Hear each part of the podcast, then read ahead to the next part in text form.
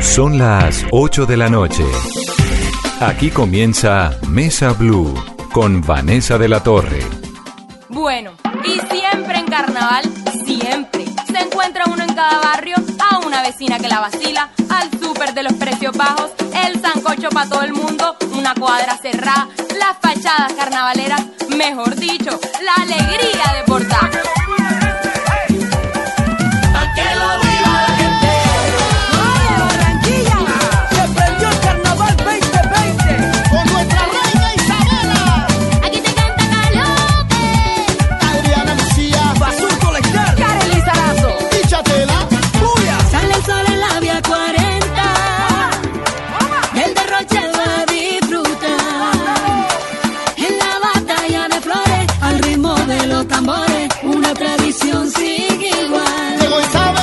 Noches. Durante cuatro días, febrero 22, 23, 24 y 25, quien lo vive es quien lo goza. Así dice el Carnaval de Barranquilla, que realmente es una fiesta impresionante, con unos componentes culturales ancestrales riquísimos. eh, con unos elementos de diversión, pues por supuesto innegables, pero además con un reconocimiento de la UNESCO, toda esa riqueza cultural que hay allí en el carnaval, con unos elementos muy significativos, tienen que ver con la historia de nuestro país, con la historia de Colombia, con la historia de la puerta de oro de Colombia, por donde entró todo lo que entró a nuestro país, que es Barranquilla, sus vínculos con el río Magdalena, todo esto nos ha dejado para las generaciones algo realmente esplendoroso, riquísimo, que es el carnaval de Barranquilla. Así que en el programa de hoy vamos a hablar de eso, del carnaval, y que suene la música. Goza en la calle de allí para allá, la guayana, la droga. El carnaval se siente, pa' que lo viva la gente. El mono cuco presente, la marimona se prende. Porque el carnaval se siente, pa' que lo viva la gente. Y todo el mundo arriba, que esta fiesta se prendió. Llegó Isabela, llegó, prendiendo este vacilón. Representando el folclor del carnaval de Barranquilla. Viene la reina llegó, prendiendo este vacilón, trayendo todo el sabor y contagiando su alegría. Goza Barranquilla y baila. Con la primera. Edgar Rey Sinin, o Sainin, es sociólogo y es doctor en historia. Edgar, bienvenido a Mesa Blue. Eh, buenas noches, bien, gracias Vanessa. ¿Cómo están ustedes por allá, por Bogotá, con, con frío, supongo? Acá con frío y con ganas de carnaval. ¿Cómo se dice su apellido? Eh, Cynics, pero no importa. Los ricos dicen que llaman Cynics y los pobres decimos Cynics. Edgar es autor de los libros Joselito Carnaval y de El Carnaval, la segunda vida del pueblo. Edgar, estamos en este programa sobre el Carnaval de Barranquilla. ¿Por qué es que es tan importante el carnaval?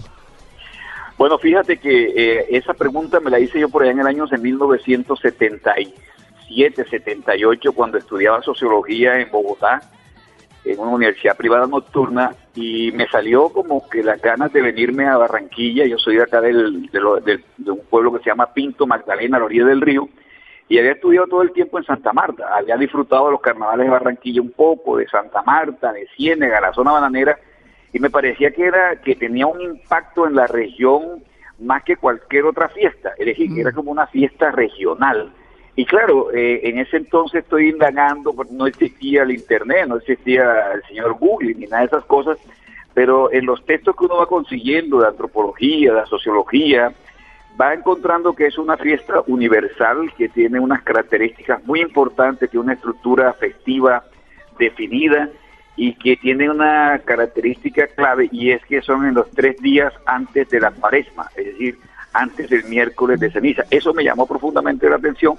Yo siempre había tenido la intención de trabajar eh, la cultura, la fiesta, los festivales y ese tipo de cosas y por lo tanto me incliné por eso. Entonces, me pareció que, el, y esa es la impresión que tengo, la fiesta, el carnaval, es una es, es, es tiene un impacto en los hombres, en la vida social de los hombres. Sí. Y como diría un pensador, eh, eh, es el eterno retorno. Todos Sí. los años tenemos que ir a la fiesta del carnaval como para reactivarnos en la vida después de tanto trabajo, después de tanta explotación del hombre por el hombre, pues ir a la fiesta del carnaval es como eh, despojarse de toda esa formalidad y ¿Cómo- entrar en el, en el mundo al revés.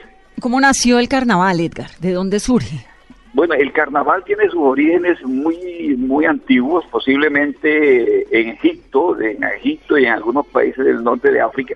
Eh, van a tener las primeras expresiones festivas que luego, por supuesto, con la presencia de, Roma, de Grecia, van a llegar a Roma y Grecia, ¿verdad? Las Saturnales, las Lupercales, eh, las Bacanales y luego en España con lo que se llama la romanización de España, tú sabes que España estuvo como 800 o años bajo el yugo romano, si se quiere. Eh, todas esas fiestas llegaron allí y claro, y se expanden por toda Europa y ahí comienza a tener una estructura. No hay reinas, pero hay desfiles, hay máscaras, hay arlequines, hay colombinas y hay el mundo al revés, o sea, entre comillas, la- faltarle el respeto a la autoridad. Claro, y, supongo, supuesto, supongo que la llegada a América tiene que ver con los españoles, ¿no? Cla- Claro, por supuesto. Entonces, cuando cuando Colón se encuentra con América o el descubrimiento, como le quieran llamar, toda esa carga ideológica, toda esa vida festiva que tienen los españoles en España, pues se la traen para América. Por eso es que al comienzo tú vas a encontrar que hay carnavales en toda América y Centroamérica y en los países del y en los países del Caribe. Entonces vas a encontrar carnavales en Buenos Aires, en, Caracas, en Bogotá hubo unos carnavales maravillosos. Es muy posible, entre otras cosas, eh, lo dice el, el historiador Marco González, eh, las primeras manifestaciones escritas del carnaval se van a encontrar justamente en Bogotá, en Bogotá, Ubaté, por ahí, por esos alrededores. ¿Y por qué esos carnavales del centro de Colombia, el de Bogotá, el de Ubaté, etcétera, Boyacá, Cundinamarca, no tomaron esa forma tan grandiosa que tiene el carnaval de Barranquilla, que termina siendo además eh, patrimonio, ¿no? Sí, la- y, yo diría que la fiesta más importante del país con el respeto de otros. Todos tenemos, la- de- de- defendemos lo propio y lo local. Sí, pero es patrimonio oral e inmaterial Oral- de la humanidad, de la UNESCO. primera son palabras 2003. mayores. Sí, así es. Y fíjate que dentro de la fiesta, porque está el carnaval de Pasto y está el carnaval de Río Sucio, pero son eh, carnavales que tenían en el pasado otros nombres diferentes al que tienen hoy, porque yo creo que la palabra carnaval tiene más, es más vendible, digámoslo, desde el punto de vista comercial, que decir fiestas populares de blancos y negros, etcétera. Ahora, en el Caribe colombiano, mi tesis posiblemente no sea esté equivocado, el- la presencia afro va a ser bien interesante, ¿verdad?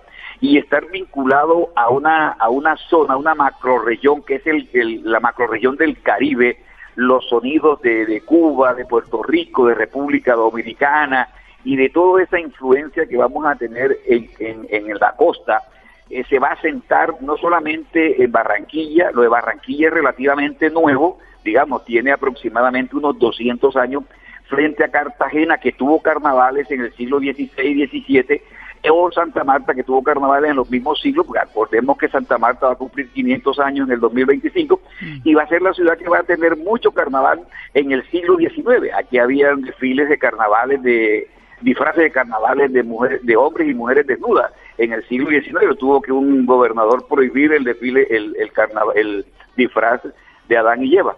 Y, y esa fuerza carnavalera en el Caribe eh, ha sido permanente y de tal manera que cuando tú vas por el río Magdalena, que ha sido la columna vertebral de nuestra cultura nacional, ahí vas a encontrar carnavales en todas partes. Claro, pero no me contestó por qué se, se hizo tan importante, Ah. en particular el de Barranquilla.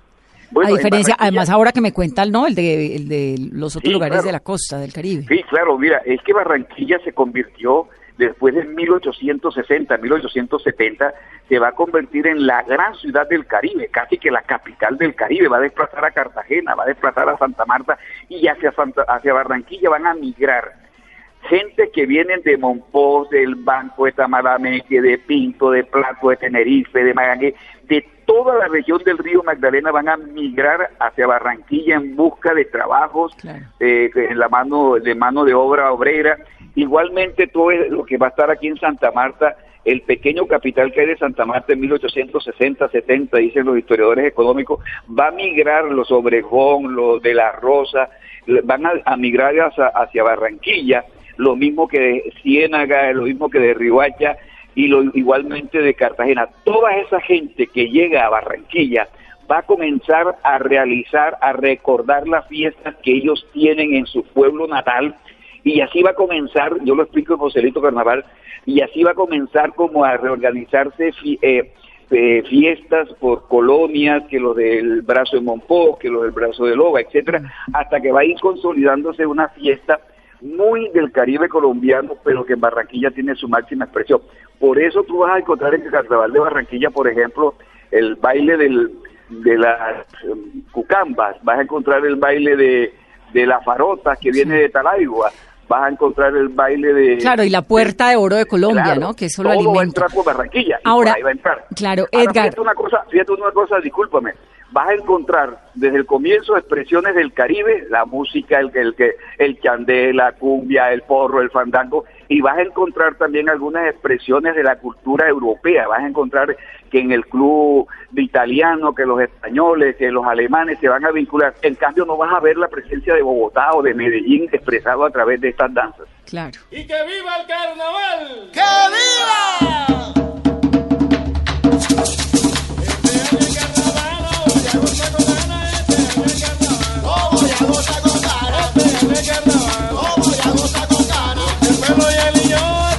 Soberana, porque pueblo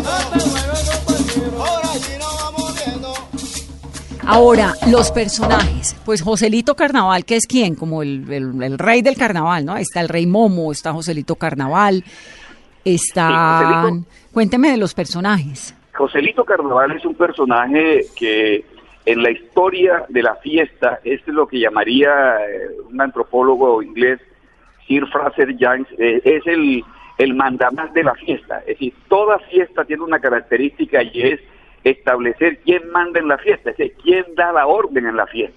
Joselito Carnaval, ¿verdad? En mi tesis hoy es que quien es, fue el reemplazo eh, fue reemplazado, perdón, por la reina del carnaval. Joselito Carnaval era un personaje que estaba condenado a morir. Y en términos de, de Grecia o de Roma estaba condenado a morir y por lo tanto tenía todos los poderes para mandar durante los, cuatro, los 40 días que demoraba más o menos el carnaval en esta época. Y luego de eso era condenado a morir. Por eso es que se dicen algunos, con todo el respeto de los católicos y de las iglesias modernas, eh, se dice que Jesucristo fue un- uno de los últimos Joselitos carnaval del, del carnaval romano. En ese sentido, ¿verdad? Va a ser reemplazado por tal y en Santa en, en Barranquilla y en otros pueblos, en otros países del mundo va a llamarse Juan Carnaval o Joan Carnaval como en Portugal o va a ser Joselito Carnaval. Ahora, hay un personaje Ah, barranquillero, por eso es que es el entierro de Joselito. Es el entierro de Joselito, porque ¿Y por él qué, debe morir. ¿y por Él qué se llama morir. Joselito y no Pedrito? O Pues no, en cada población, en cada población, en cada ciudad tiene un nombre. Eh, se llama Yo- Joao. Se utiliza, yo creo que el, está referido más a un nombre popular. Fíjate que no se llama Gualberto, ni Wilberto, ni Wilman. Claro. Se llama justamente un, un nombre muy español. Eh, eh, Joao, que Juan o Pedro, etcétera, que están relacionados directamente. Joao con- portugués, con- ¿no? Eh, eh, Joao portugués, claro. En Brasil se, se habla de eso también, lo mismo que el Lisboa. Entonces, Joselito es el rey del carnaval que termina siendo enterrado y por eso es el entierro. Claro. ¿Quién es el rey Ahora, Momo? el rey Momo, eh, Momo es un re- es un dios de la diversión. ¿cierto? Entonces, lo que pasa es que en Barranquilla eh, tal vez a finales del siglo XIX, hacia 1870, 80, 90, no recuerdo exactamente, se creó por primera vez la figura del rey Momo. Y luego se retomó esa figura del rey Momo como el personaje que va a, a acompañar a la reina durante la, la- la- digamos durante la fiesta. A mi juicio, eh, mm, en algunos lugares tenía otro nombre y no necesariamente Rey Momo. Se llamaba como el emperador, se llamaba como el presidente del carnaval, etcétera, en el caso de Santa Marta. Pero la configura del Rey Momo, que últimamente he visto que la han cuestionado, el Rey Momo, digamos, es el, el- es el dios de la diversión. Y hay una cosa importante en el caso del carnaval de Barranquilla. La reina, incluida la de este año, es una un personaje de la alta sociedad. digamos. Eso le quería preguntar y ya voy a hablar con la reina, que la Sí, voy a tener enseguida. Porque la reina, ¿por qué es un personaje de la alta sociedad? Si eso es como lo más opuesto al principio de un carnaval, ¿no? Bueno, aparentemente, pero todas las reinas que yo conozco, no solamente en, Barranquilla, sino en Cartagena y en Santa Marta, cuando hubo grandes carnavales, todas eran del Club Santa Marta o del Club Cartagena. Lo mismo pasa en Barranquilla, todas. Fíjate que la de este año es es, es hija, es pariente de, de William Cham, no sé si será sobrina, el gran amigo, y, y de Olga Cham, la famosísima eh, poeta conocida como, como Meira del Mar. Sí, Eh, Isabela y- Chams Vega se llama la reina. Sí, es correcto, Isabela. Entonces, el- la reina siempre es rica, para decirlo en esos términos, pero él, el rey Momo, siempre es pobre. Sí. En el pasado hubo uno que no se cambiaba. ¿Por qué, ¿Por qué las niñas de Cartagena de la sociedad quieren Ah. ser reinas? Sí, sí. No, todas las barranquilleras quieren ser reinas. Lo que pasa es que no todas tienen, eh, ¿cómo diríamos?, eh, plata para ser reinas. Hay que tener dinero porque esos, esos vestidos, todo ese tipo de situaciones, toda esa infraestructura que está alrededor de la reina tiene un costo muy alto. Pero ¿por qué es una cosa tan honrosa? Ah, va, es honrosa, imagínate, eh, si es la fiesta que identifica a la ciudad, qué mejor que sentirse eh, representando a la ciudad en la alegría de la ciudad. Entonces, esta, esta mujer, las niñas desde que tienen uso de razón quieren ser reina del carnaval de Barranquilla. Ni siquiera les interesa, posiblemente, puede ser algo eh, que me pueden condenar. Eh, quieren ser reina de Colombia, quieren ser el reina del carnaval de Barranquilla. Aquí además no está la belleza ni nada de esas cosas. Aquí lo que está es la dulzura, la alegría y el goce colectivo que pueden impartir. Y la Entonces, parrandadera. y la parranda, claro, es que, es que tú, tú sabes lo que es representar a la ciudad de la fiesta más grande de Colombia. Es que el carnaval antes comenzaba el 20 de enero, ahora comienza en septiembre, en No, octubre. eso cuando se va todo el año. Sí, Eh, cuénteme, Ah. cuénteme, Edgar, la historia de- del monocuco, de la marimonda. ¿Quiénes Bueno, son eh, ellos? bueno hay, hay una cosa, marimonda es una cosa y monocuco es otra. Sí. Son dos disfraces diferentes. El disfraz más tradicional, digamos, eh, de las, del carnaval costeño es el monocuco. Monocuco guayabero sacapresa del caldero. Era, digamos, eh, con una con un antifaz. Luego hay un que es el disfraz tradicional, etcétera, con seda, con la, con la máscara, etcétera.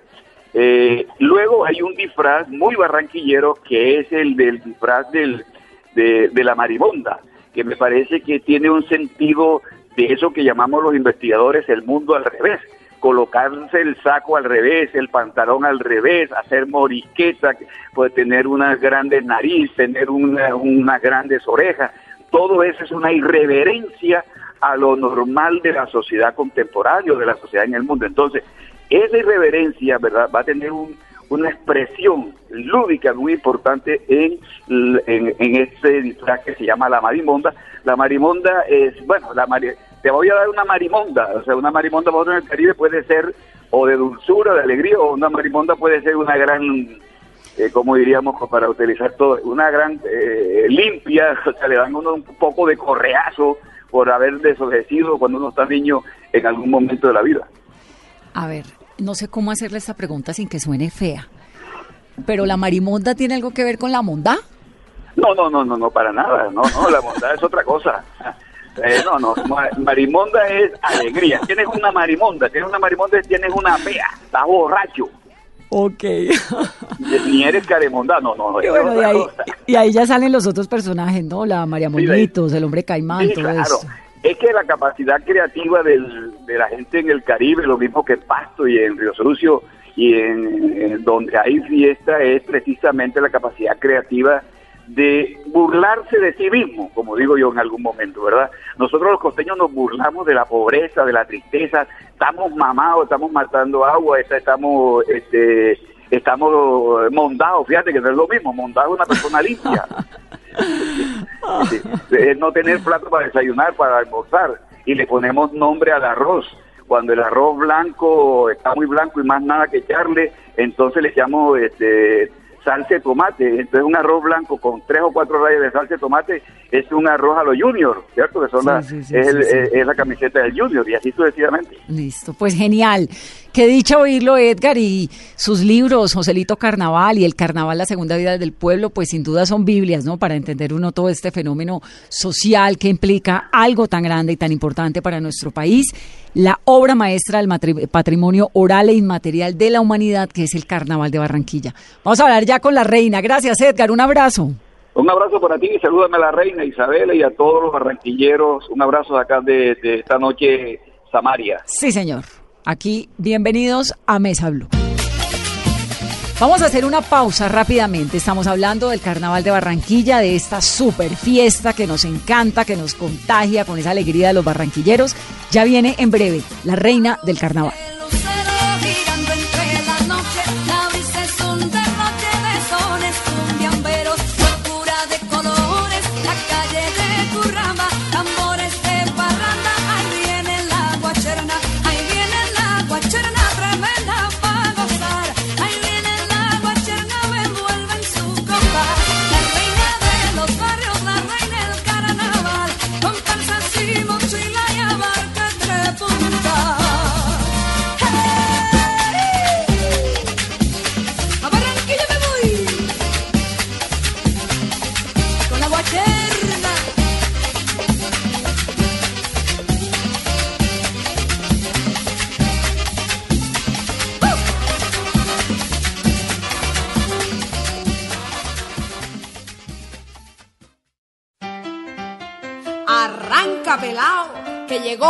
Con maíz y la rumba.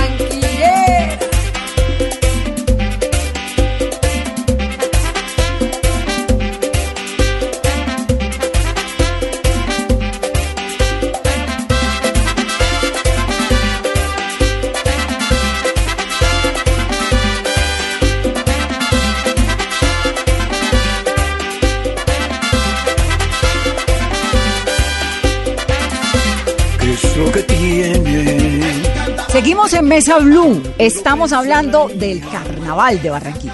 Ay, que lo que tiene. Como enloquece a la hija. Cuando lleva el carnaval, se oyen a los pelados con las peladas gritando en un rincón agarrado. ¿Qué es lo que tiene? Tanto enloquece a la hija. Ay, que lo que tiene. Isabela Chams Vega es la reina del Carnaval de Barranquilla, ¿no? Bueno, así es. Soy Isabela Champs Vega, reina del Carnaval de Barranquilla 2020. Estoy muy feliz de ser la embajadora de esta gran fiesta, de la fiesta más auténtica que existe en el mundo. ¿Qué hace la reina del Carnaval? Bueno, la reina del carnaval lleva a todas, las, a todas partes la alegría del carnaval de Barranquilla. La lleva a los barrios, corona a las reinas de cada barrio. eh, internacionalmente representa esta gran fiesta. Nuestra música, nuestros vestidos, nuestros disfraces, toda nuestra cultura. Isabela, ¿cuántos años tiene? Tengo 24 años. ¿Y siempre quiso ser reina del Carnaval? Toda mi vida, desde que nací, nací en una casa muy carnavalera. Mis papás siempre me enseñaron, yo creo que a bailar antes que a caminar. Y somos amantes de la cultura de nuestra ciudad y desde ahí siempre quise serlo. Pero en realidad como cuatro años luchando por este sueño. ¿Cómo fueron esos cuatro años luchando? Es decir, ¿qué hace uno para que sea, para ser reina del Carnaval? Bueno, yo me vinculé a un grupo folclórico que se llama Selva Africana. ¿Toca y- ser parte de un grupo pro- eh, No, no folclórico? toca hacer, pero eso fue lo que yo hice por amor al carnaval. Eh, me vinculé y con ellos aprendí muchas cosas porque de estos hacedores del carnaval aprendí lo que es que estas personas trabajen los 365 días del año solo por nuestra fiesta. Y logré con ellos salir en muchos desfiles, en noche de comparsas. Gracias a ellos sé lo que se siente recibir un congo de oro. ¿Qué es el Congo de Oro? El? Congo de Oro es un premio que le otorgan a los bailarines y em, de acuerdo a una, a una demostración que hacen en la noche de comparsas donde bailan y muestran su... como el super premio. Exacto, la esencia de su, de su comparsa o de su grupo folclórico. Mire, el fenómeno de la reina del carnaval de Barranquilla es algo súper llamativo porque además todas las ferias, todos los carnavales, todas las fiestas pues tienen su reina. La reina de la Feria Cali, la reina de la Panela, el reinado nacional del bambuco, la reina de la música, es decir, hay un montón de reinas en Colombia. Pero lo del carnaval es como que a mí me llama un montón la atención porque son unas niñas que, como me dice usted, durante muchos años el gran sueño de algún momento de su vida es ser reina del carnaval. Y eso no es tan fácil de comprender. ¿Por qué? Explíquemelo, por favor, que yo le, le prometo que no he podido entender por qué es tan importante convertirse en reina del carnaval de Barranquilla. Bueno, ¿Qué real- ganan con eso? Realmente para mí es un honor, un placer y un orgullo poder decir que hoy soy la reina del carnaval. Em, yo no veo la forma de que la gente no lo vea como un placer porque es que nosotros crecimos amando el carnaval tanto que para nosotros es lo más importante que existe. Es un para gran mí honor para es las un niñas de gran Barranquilla. honor, sí, ser la embajadora de esta fiesta. Y todo el vestuario y todo el baile y todo lo que tiene, lo que implica el, el reinado del carnaval de Barranquilla, ¿quién lo financia? Bueno, realmente eh, uno se apoya de patrocinadores, de, de uno va consiguiendo mientras se va moviendo, pero realmente familia también, La ¿no? familia también ayuda en los vestuarios, en todo. Y la familia uno le dice al papá, mire, necesito, es que me vale tanto porque un vestido vale, cada día es un vestido distinto. ¿Por qué un papá apoyaría económicamente un reinado con toda la implicación económica que eso lleva como el carnaval, el del carnaval? Bueno, porque como- ¿Su papá por qué? ¿Qué le dijo cuando usted le dijo yo quiero ser reina? Bueno, mi papá siempre ha sido amante del carnaval, amante de nuestra cultura. Nosotros somos una familia muy entregada a la cultura de nuestra ciudad, al deporte. Y además mi papá es el señor de las telas, así le dicen, porque nosotros tenemos eh, unos almacenes de tela en Barranquilla. Ah, Entonces bueno, él me dice, ayuda. por vestido no es, por tela no es. Entonces por ese lado estamos bien. Bueno, y de ayuda. resto es un amor cultural que tenemos a nuestra fiesta y mucha gente en Barranquilla quiere apoyar porque nos sentimos como nuestros, sentimos el carnaval eh, propio.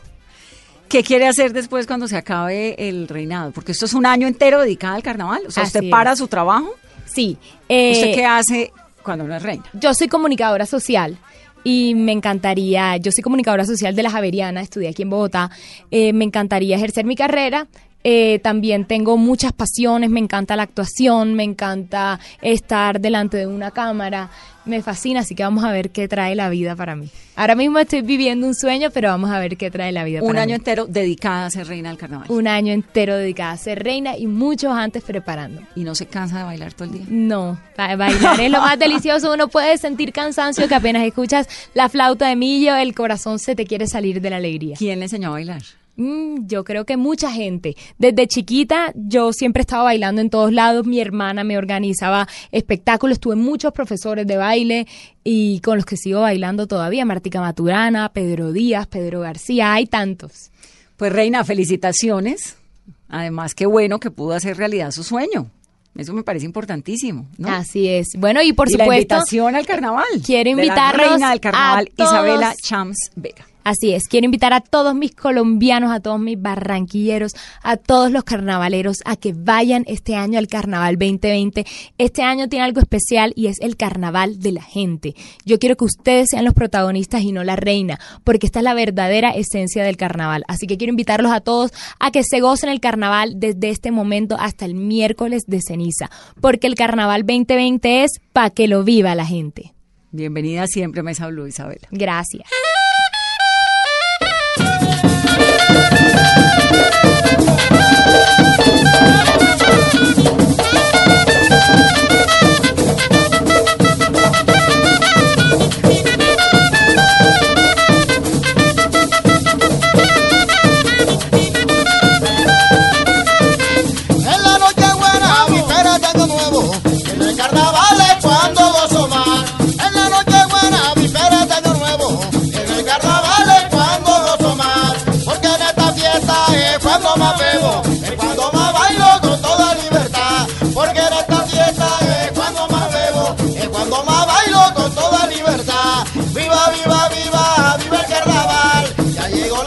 Continuamos en Mesa Blue, Carolina. Estamos hablando del carnaval, esta gran fiesta carnavalera. Usted disfrazada para el carnaval de Barranquilla, ¿no? Estamos ya listando maletas porque Mesa Blue se va para el carnaval de Barranquilla. Mesa Blue carnavalera. Sí. Buenísima, callejera en el festival. Estamos con el grupo Raza Tricolor, este gran grupo de Millo que dirige Edgar Borja. Edgar, bienvenido a Mesa Blue. Buenas noches. Muchas gracias y contento de estar aquí en este programa que se escucha bastante por toda Colombia. Usted interpreta el guache, pero cuéntenos primero, antes de que hablemos del guache, eh, ¿qué es un grupo de millo? ¿Por qué se llama así? Un grupo de millo es un grupo folclórico que toca música tradicional de la costa atlántica del Caribe. Se llama grupo de millo porque el instrumento principal es la flauta que se hace de, de, de una planta que se llama millo. De ahí se saca el instrumento. ¿Cuánto llevan ustedes con eh, este grupo Raza Tricolor?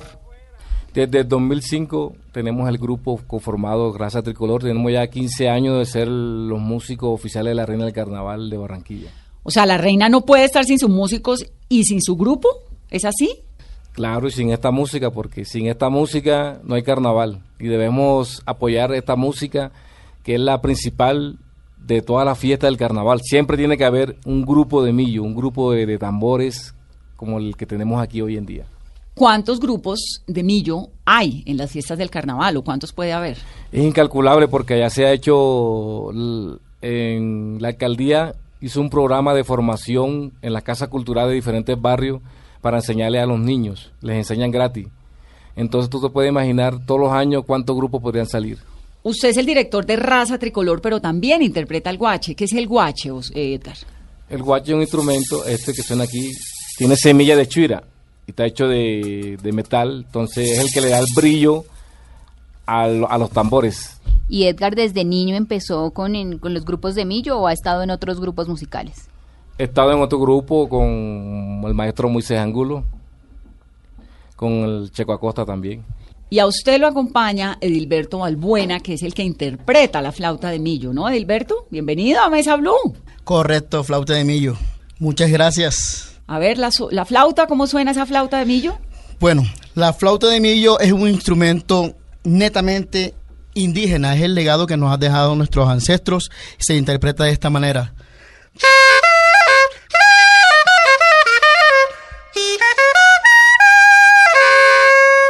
Hay que interpretarlo con mucha cadencia para que pueda sonar, que por una forma así decirlo, sonar romántico, que salga del corazón. Cuéntenos un poquito, Edilberto, de dónde esa pasión, ese gusto por la música, ¿cuál es su historia? A ver, este, algo, algo que sucede, pues hablo de mi tierra, en la, en la costa, es que todos, todos nacemos quizás con esa espinita ahí de querer bailar, de querer tocar, interpretar un instrumento.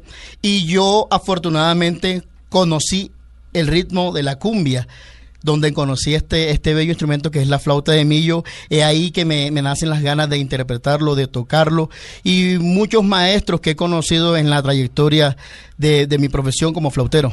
¿Cuántas flautas de millo tiene? Yo en mi mochila por lo general cargo cinco flautas de millo, que son los distintos tonos que siempre cargo, ya que me preocupo mucho de, porque el tema que yo interprete suene original como fue grabado. ¿Y qué hace la flauta de millo cuando ustedes los músicos hablan de tono? ¿Cuál es el tono de la flauta de millo? Eh, yo cargo eh, do natural, do sostenido, re natural, re sostenido y el mi natural. El re sostenido que es el mismo mi bemol.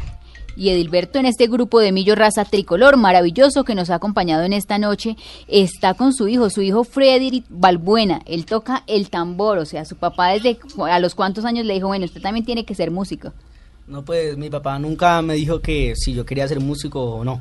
Lo que, como yo quise tocar el tambor, fue porque yo vi a mi papá que viajaba a todas partes del mundo, conocía a mucha gente, entonces yo dije, ah, no, yo también quiero ser como mi papá, voy a aprender a tocar un instrumento musical. ¿Y por qué se, se decidió por el tambor alegre y no por la flauta de millo que es la que toca su papá? Porque yo quería trabajar con mi papá y viajar con él. Porque como él es mi maestro, decirle a todo el mundo que me preguntara, él es mi papá y mi maestro.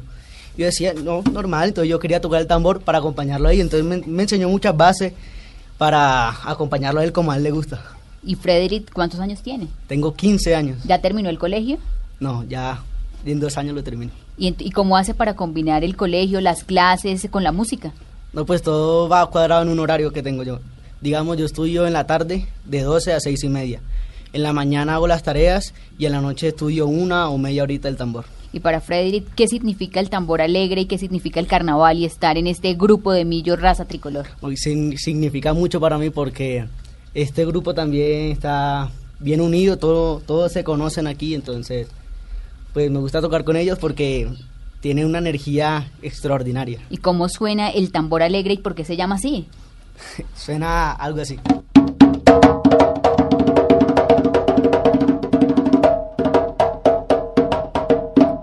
Gracias al grupo de Millo Raza Tricolor por habernos engalanado y habernos celebrado esta noche previa a lo que será el Gran Carnaval de Barranquilla en esta versión 2020, que es un carnaval para la gente y que tiene muchas sorpresas. Edgar Borja, director del grupo Raza Tricolor, gracias. Soy de raza tricolor, ya Colombia represento, aquí traje mi talento, mi cariño y mi folclor. ¡Y que viva el carnaval!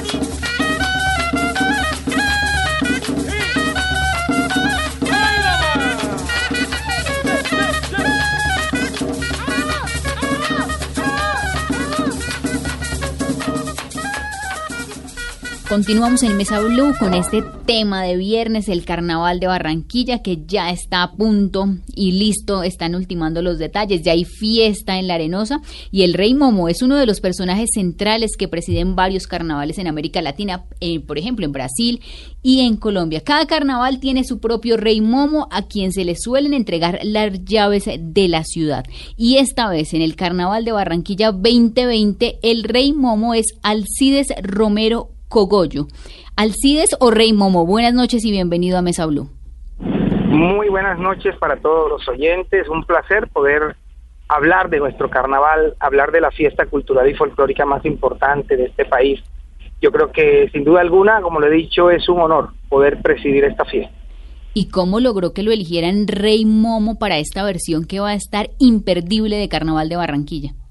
Quienes conocen de nuestra fiesta y de cómo eh, se trabajan estos temas, un rey momo se escoge por su trabajo, por su compromiso con la tradición.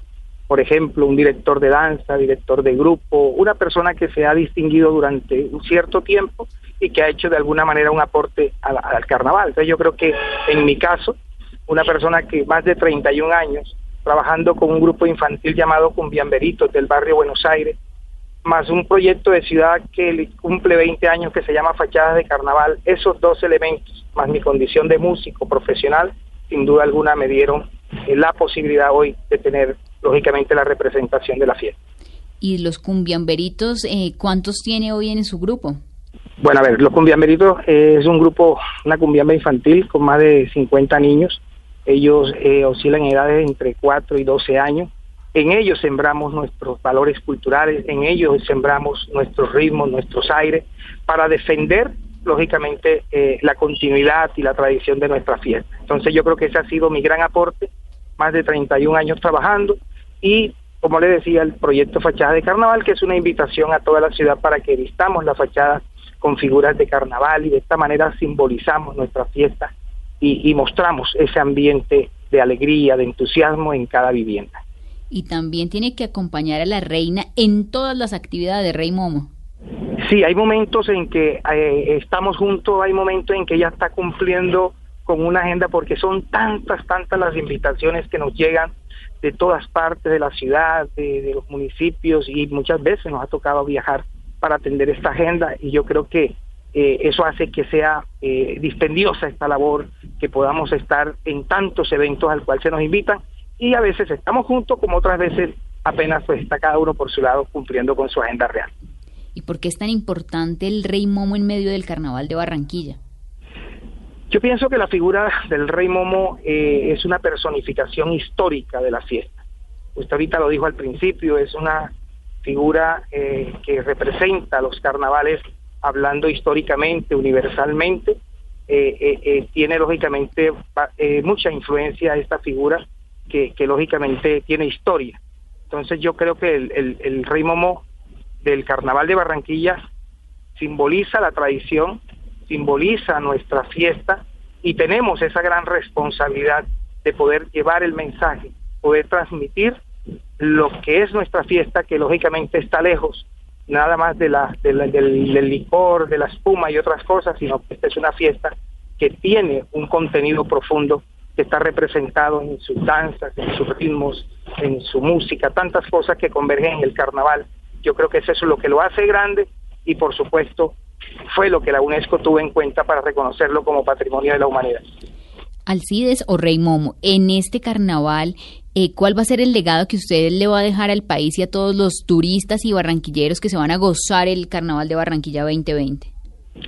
Bueno, yo creo que eh, hemos venido cumpliendo con una labor desde el momento mismo en que nos designaron como rey de la fiesta y esa misma labor así también lo ha entendido nuestra soberana Isabela Chan.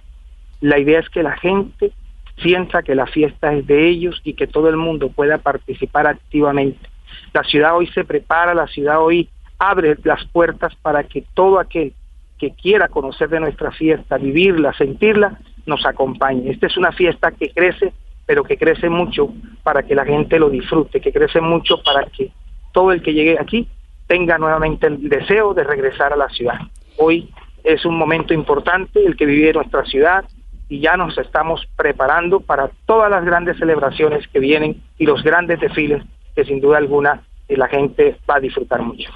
Rey Momo, usted es abogado, dejó el derecho a un lado por dedicarse a la fiesta, a los cumbiamberos, a su proyecto de fachadas del carnaval. Muchas personas pensarían que, que el carnaval de pronto todo es nada más es fiesta y rumba, pero es que en el carnaval, como lo decía ahorita, convergen todas las manifestaciones del arte y en el carnaval vamos, vamos, a encontrar, porque tiene demasiado arraigo en la gente, que vamos a encontrar profesionales de todo tipo, de todas las disciplinas, economistas, contadores, abogados, mucha gente participa en el carnaval y eso, como le digo, lo hace demasiado grande. Entonces, en mi caso, yo no he apartado mi profesión, solamente estoy viviendo el momento de representar y presidir la fiesta más importante de Colombia, pero lógicamente mi actividad profesional seguirá una vez termine el carnaval, pero hoy le estamos cumpliendo a la ciudad en medio de su fiesta. Y este año es el carnaval para que lo viva la gente, la invitación Rey Momo a que todos nuestros oyentes se vayan del 22 al 25 de febrero al carnaval de Barranquilla. Una invitación muy especial a toda la gente de Colombia, eh, que nos escucha a través de Blue Radio para extenderle cordialmente la invitación para que estén con nosotros del 22 al 25 acá en la ciudad de Barranquilla en medio de este calor humano maravilloso que le caracteriza a nuestra gente y vivamos este carnaval porque este carnaval es para que lo viva la gente, así que los esperamos. Rey Momo, gracias por estar en Mesa Blue y a usted qué le gusta más, la guacherna o la lectura del bando? Cada evento tiene su magia, cada evento tiene su toque y nosotros lo vivimos cada, cada momento. La guacherna me fascina como desfile, eh, el bando pues es la apertura de la fiesta, lo vivimos y fue un evento maravilloso. Yo creo que el carnaval tiene eso, que todos sus eventos nos, nos contagian, todos sus eventos nos, nos comprometen, nos mueven y yo creo que esa es la esencia de nuestro carnaval. Rey Momo, gracias y a gozarnos el carnaval de Barranquilla del 22 al 25 de febrero. Sí, es muy buenas noches y estén muy bien. Los esperamos. Carnaval de Barranquilla, bella expresión cultural, patrimonio nacional, que hoy el mundo maravilla. Isabela, bella y sencilla, representa con honor la grandeza y el valor de la raza colombiana que al mundo entero engalana con cultura y con folclore.